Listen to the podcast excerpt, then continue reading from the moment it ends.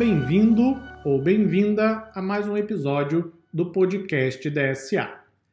Code Interpreter do ChatGPT. 15 considerações e uma visão mais sensata sobre o tema. O Code Interpreter e o ChatGPT vão acabar com o analista de dados, vão acabar com o cientista de dados, ninguém mais vai ter emprego, é o apocalipse, corram para as montanhas. Não, não é exatamente isso que vai acontecer, não. E eu vou trazer para você uma visão um pouco mais sensata sobre o tema. Infelizmente, as redes sociais elas vivem puramente de engajamento. E boas notícias não geram engajamento. Notícias ruins é que realmente atraem a atenção das pessoas. Então, muitos pseudo-influencers em redes sociais utilizam o artifício né, de tentar colocar medo, não é? colocar uma visão ruim sobre uma tecnologia puramente visando engajamento. É tudo em busca do like, ok? Eu não estou aqui buscando o seu like. Eu vou trazer para você uma visão sensata sobre o tema de quem ministra vários e vários cursos aqui na DSA. Nesse momento já são mais de 800 mil alunos, quase oito anos de Data Science Academy e eu estou chegando aos 30 anos de carreira trabalhando com banco de dados, com BI, ciência de dados, inteligência artificial. O que eu fiz? Liberou o Code Interpreter, eu fui lá e testei, estressei a ferramenta por três dias seguidos e eu vou trazer para você as minhas considerações, ok? Se por acaso estiver caindo de paraquedas agora aqui neste podcast, neste episódio, não sabe do que eu estou falando, o Code Interpreter é o interpretador de código, uma ferramenta complementar que foi disponibilizada no ChatGPT, especificamente para usuários do plano pago, que é o ChatGPT Plus, e que permite você fazer upload de arquivos e então, via linguagem natural, português, fazer perguntas ao ChatGPT. Ele então vai gerar código em Python, executar o código e apresentar para você os resultados, análises, vai criar gráficos, vai agregar os dados, sumarizar, vai entregar um resultado de análise. E aí, depois de todo o frenesi em torno do ChatGPT, que já estava calmando no mercado, né? basicamente o interpretador de código reacendeu a chama do apocalipse. E aí todo mundo dizendo, vai acabar tudo, não tem mais emprego para ninguém, vai tomar conta do mercado, corram para as montanhas.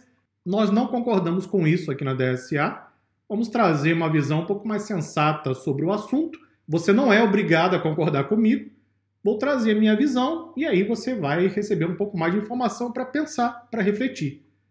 Eu usei a ferramenta, testei, com base no conhecimento em ciência de dados, vou trazer 15 considerações, ok? E ao final eu trago ainda uma mensagem sobre o que esperar ao longo dos próximos anos. Tudo bem? Vamos começar? Se por acaso você não testou ainda o interpretador de código do ChatGPT e você tem o plano pago, então experimente também por conta própria, não é? Para você tirar suas conclusões. É só você acessar o ChatGPT, vai no canto inferior esquerdo, clica no seu e-mail, clica em configurações, settings, vai em beta, beta recursos beta, clica lá e ativa. E pronto, você pode utilizar com o GPT-4. Então vamos lá. 15 considerações sobre o uso do interpretador de código do ChatGPT.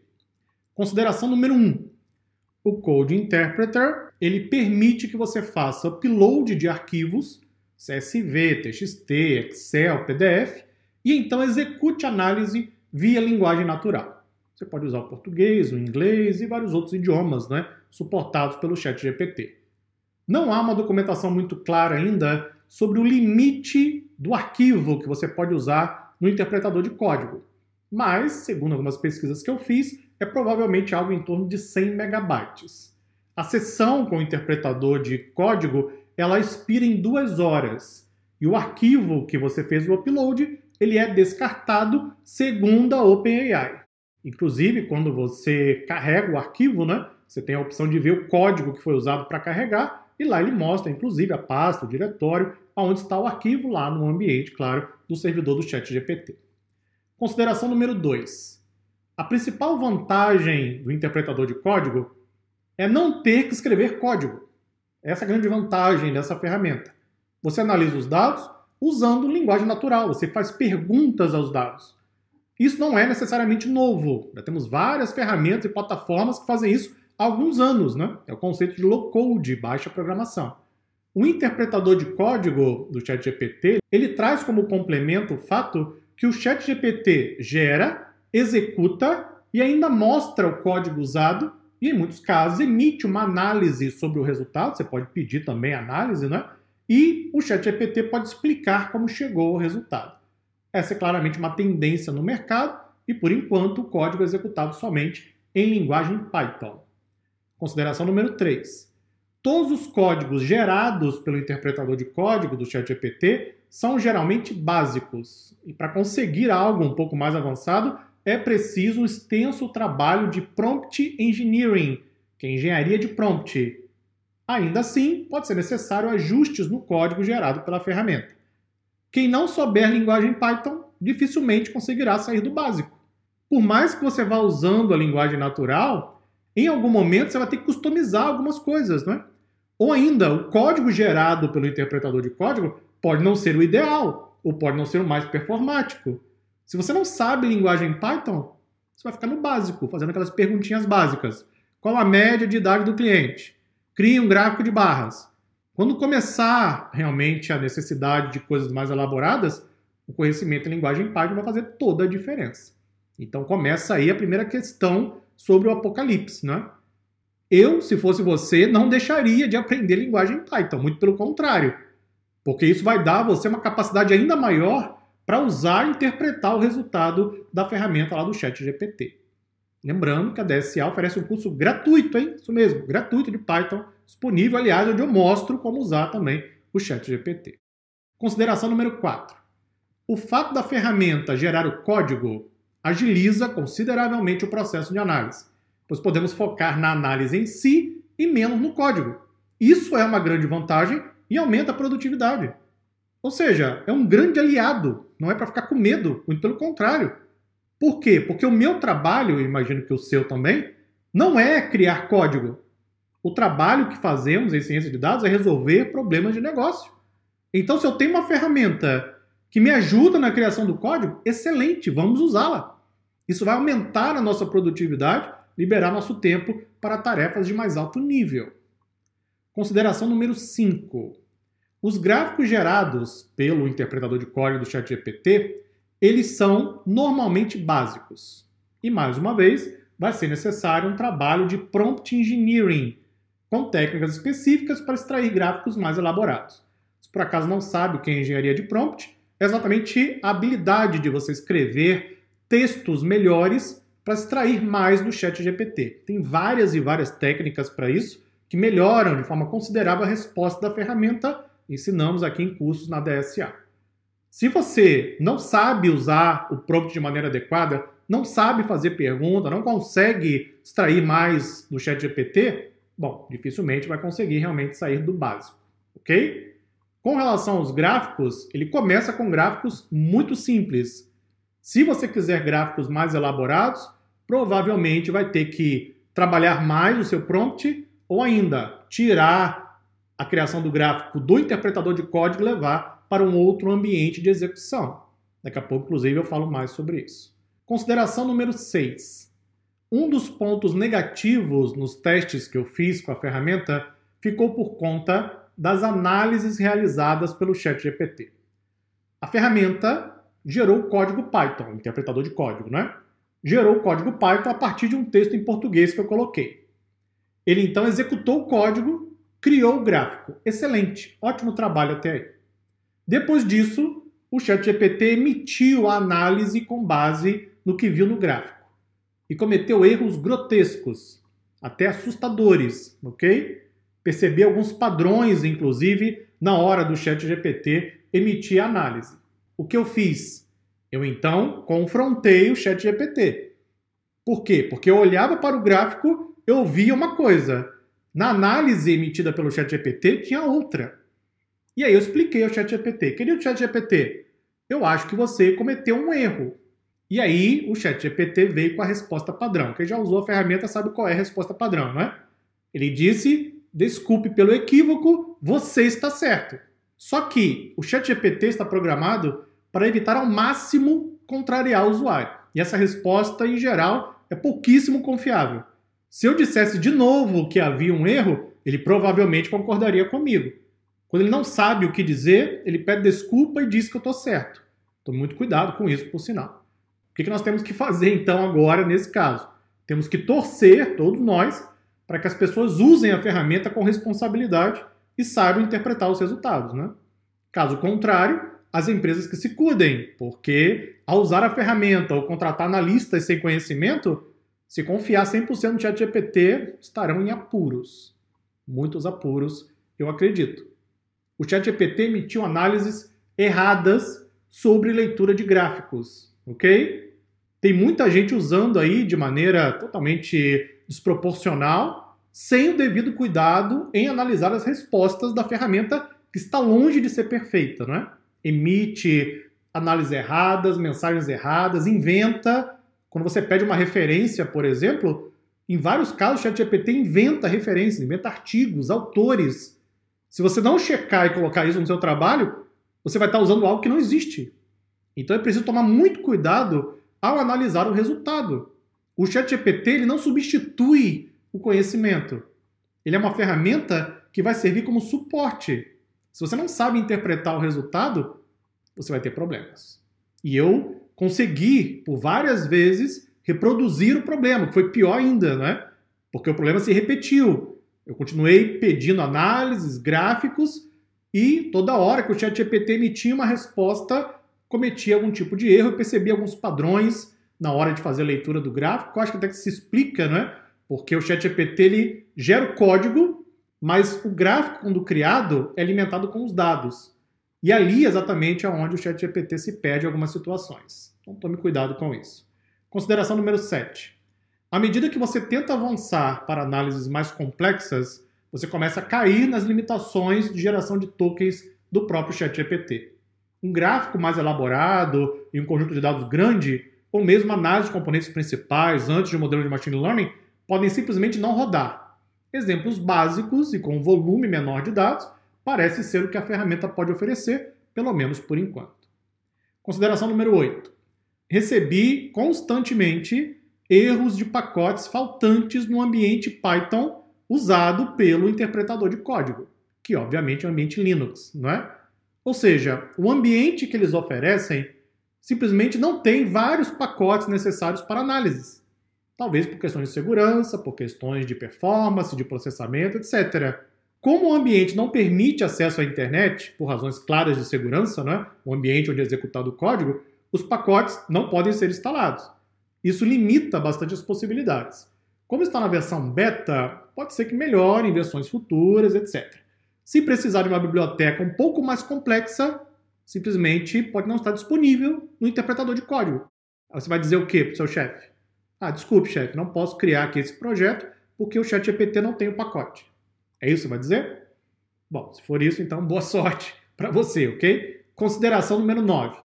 A situação com o interpretador de código, que é uma ferramenta complementar, não é, no ChatGPT, é a mesma situação do próprio ChatGPT. Se você não sabe o que perguntar ou não sabe o que pedir, rapidamente vai ficar desmotivado em usar a ferramenta.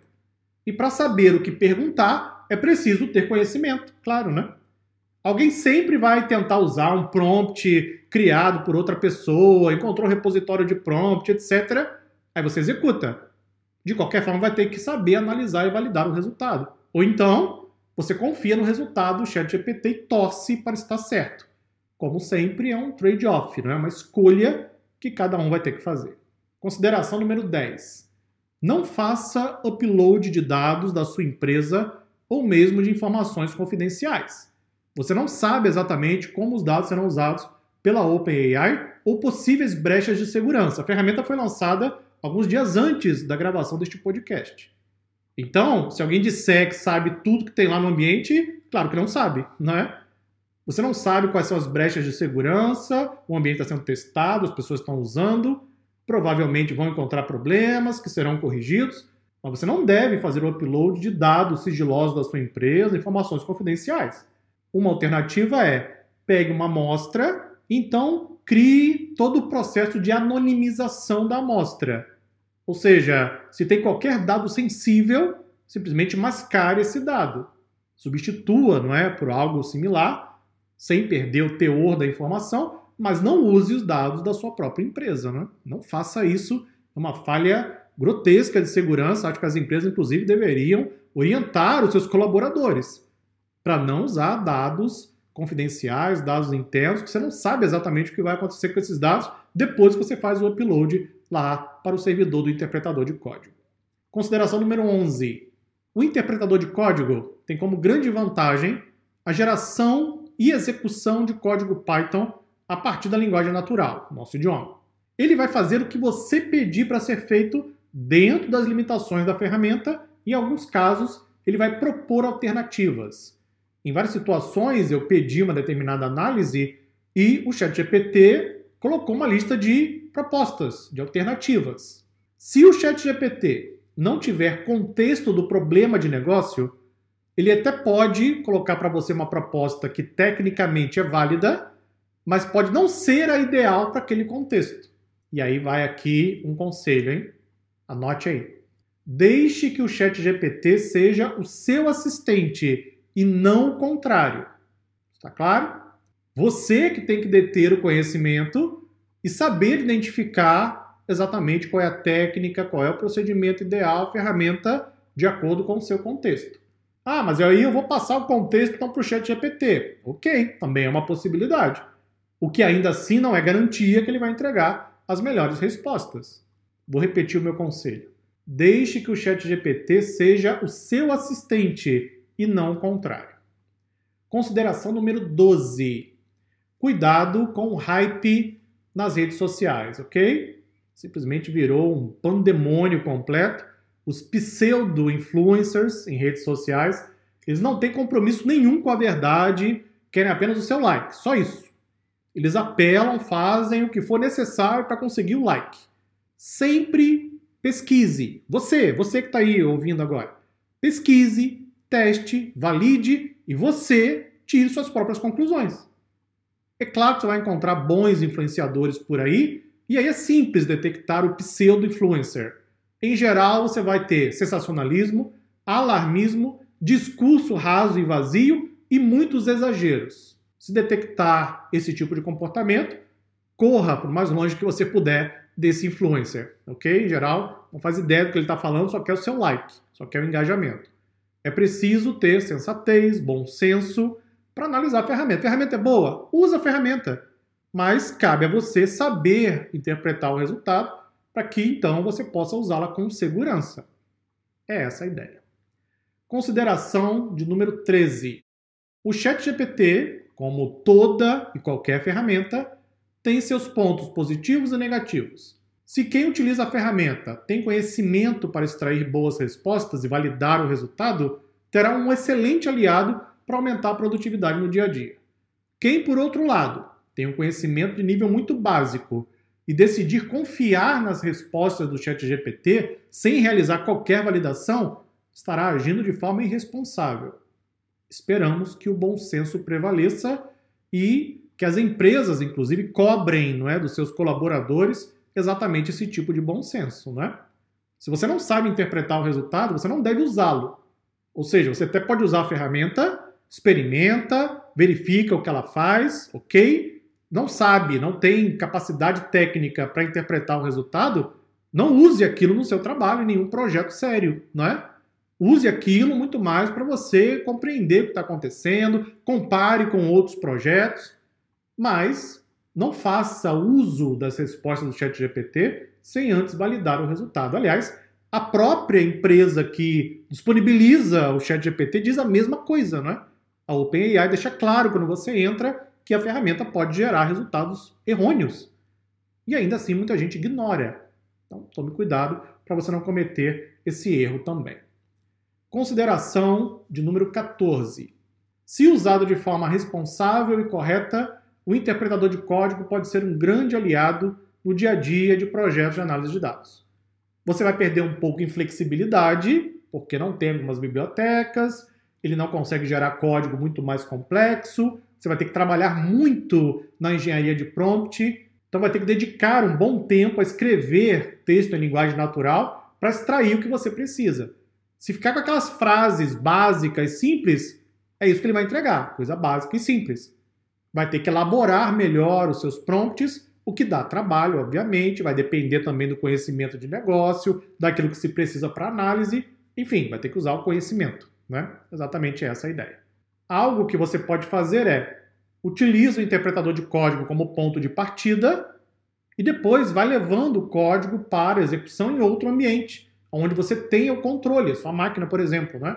onde você pode instalar bibliotecas com diferentes versões, experimentar ainda mais. Não é porque o interpretador de código está lá que eu tenho que usar somente aquilo, né? Eu posso usar como ponto de partida, porque ele é uma ferramenta, exatamente isso, e então continuar o trabalho na minha máquina onde eu tenho maior controle. Fica essa dica para você. Consideração de número 15, também a última, hein? O interpretador de código e o chat GPT não vão substituir ninguém. Eu vou repetir para que não fique dúvida. O interpretador de código e o chat GPT não vão substituir ninguém. Se você quiser acreditar nisso, tudo bem, a escolha é sua, não é? Tanto o interpretador de código quanto o chat GPT são ferramentas para aumentar a produtividade, ajudar no dia a dia e servir como assistente. O trabalho com dados não é escrever scripts, é resolver problemas de negócio. Tem um assistente aí que nos ajuda com as tarefas mais básicas? Ótimo, vamos usá-lo e liberar tempo para tarefas de mais alto nível. Daí você dizer que não precisa mais de um analista de dados é um grande exagero. Ou como alguns pseudo-influencers estão dizendo, a empresa agora pode contratar um analista de dados pagando 20 dólares por mês, que é o valor da assinatura em dólar não é, do ChatGPT Plus. Alguém acredita nisso? Realmente? Alguém que tenha bom senso acredita nisso? Ou seja, a empresa vai mandar embora todos os analistas de dados e vai usar o ChatGPT pagando 20 dólares por mês e pronto, está resolvido todos os problemas. É sério que alguém realmente acha isso? Não é? é puramente, claro, tentativa de engajamento em rede social. Só que esse tipo de mensagem, em geral, causa desconforto, chama a atenção das pessoas, e as redes sociais foram tomadas por esse tipo de comportamento, infelizmente. Então estão para você as 15 considerações de quem testou, estressou a ferramenta, de quem trabalha com ciência de dados, ministra aulas aqui na DSA, conhece os problemas do dia a dia. É uma boa ferramenta, facilita a nossa vida em várias situações, ela vai do básico até um pouquinho mais do que o básico. A partir dali, ou você vai ter que trabalhar muito da engenharia de prompt, consequentemente vai ter bastante trabalho, ou então você vai ter que seguir por conta própria com o seu conhecimento. Mas de qualquer forma, é uma ferramenta, está lá disponível, se você tem condições de usar, não é, com o plano pago, experimente, tire suas próprias conclusões. Mas tome muito cuidado sempre com as respostas, com as análises, para garantir que realmente você está usando algo que faz sentido, não é? Algo que realmente vá gerar valor para o tomador de decisão. Bom, para concluir uma mensagem, ok? Eu comecei a trabalhar com tecnologia lá no final dos anos 90. Estou bem próximo aí de completar 30 anos de carreira. Comecei como DBA, depois trabalhei com BI durante um bom tempo, já trabalho há mais de 10 anos com ciência de dados, trabalho com inteligência artificial, servidores, engenharia de dados trabalho implementando soluções com dados. Eu comecei a trabalhar no final dos anos 90 e lá as pessoas disseram: isso é estúpido, não faz isso não. Vai estudar para ser médico ou advogado. Me disseram isso lá atrás, na década de 90. Anos depois, começou o boom da terceirização. E aí me disseram: olha, o teu trabalho aí no Brasil ele vai ser automatizado com um valor de 2 dólares por hora lá na Índia. Então, procura outra coisa para fazer, você não vai ter emprego não. Depois disso, um tempo mais tarde, começou o boom do cloud computing. E aí, mais uma vez, me disseram: ó, teu trabalho vai ser automatizado, plataforma em nuvem, não vai mais precisar de você para nada. Eu continuei, ignorei e continuei. É mais ou menos você seguindo uma estrada, o cachorro latindo, você ignora e segue em frente, aquilo que você acredita realmente. Agora, de novo, a IA vai substituir Copilot, ChatGPT, interpretador de código, acabou, não tem mais emprego para ninguém, pronto. A realidade é muito diferente disso, né? Em geral, as pessoas que falam esse tipo de coisa não têm visão nenhuma da realidade. A IA, a inteligência artificial, não vai tirar emprego de ninguém, ela vai, na verdade, recriar o mercado de trabalho. Isso é absolutamente normal, estamos vendo isso ao longo dos anos, né? para cada trabalho de baixa qualificação, que eventualmente se tornar obsoleto por causa da IA, várias outras posições serão abertas. A demanda por programadores, analistas de dados, cientistas de dados nunca foi tão alta e vai permanecer assim ao longo dos próximos anos. Até porque o trabalho de programadores, analistas, cientistas é resolver problemas, né? O ChatGPT é uma ferramenta de apoio, como tantas outras surgiram ao longo dos anos. Se você parar para analisar o que aconteceu na engenharia de software ao longo dos 20 anos, dos últimos 20 anos, a quantidade de coisas que criaram para automatizar o trabalho em engenharia de software é impressionante. Não era para ter mais nenhum programador hoje no mercado de trabalho. Mas o que essas ferramentas de automação fizeram? De fato, aumentaram muito a demanda por programadores. No mínimo, para gerenciar a ferramenta de automação, não é? Ou seja, é um evento oposto por quê? Porque sempre acabam superestimando a tecnologia e subestimando a habilidade dos seres humanos. Pois bem, essas são as minhas considerações e eu acho que cada um deve tirar suas próprias conclusões. Você não tem que acreditar em mim também, não. Vai lá, analisa, tem conhecimento, usa a ferramenta e verifique como são as respostas. Teste a ferramenta por conta própria. Então você toma aí as suas decisões de carreira.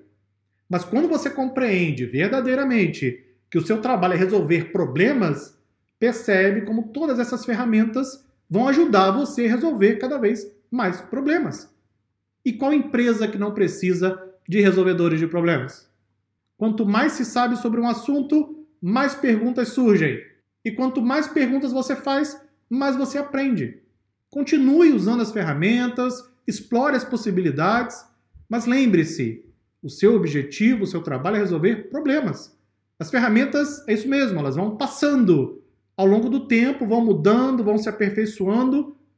Mas se você mantém o foco na solução de problemas, bom, você provavelmente vai manter sua empregabilidade alta, como já acontece hoje. Hoje, analistas de dados, cientistas de dados, são cada vez mais buscados pelas empresas e nenhuma empresa em sã consciência vai mandar o analista de dados embora para tentar contratar o chat GPT pagando 20 dólares por mês, não é? Se a empresa fizer isso, então corra para o mais longe que você puder essa empresa. Realmente lá o pessoal não faz ideia do que está acontecendo.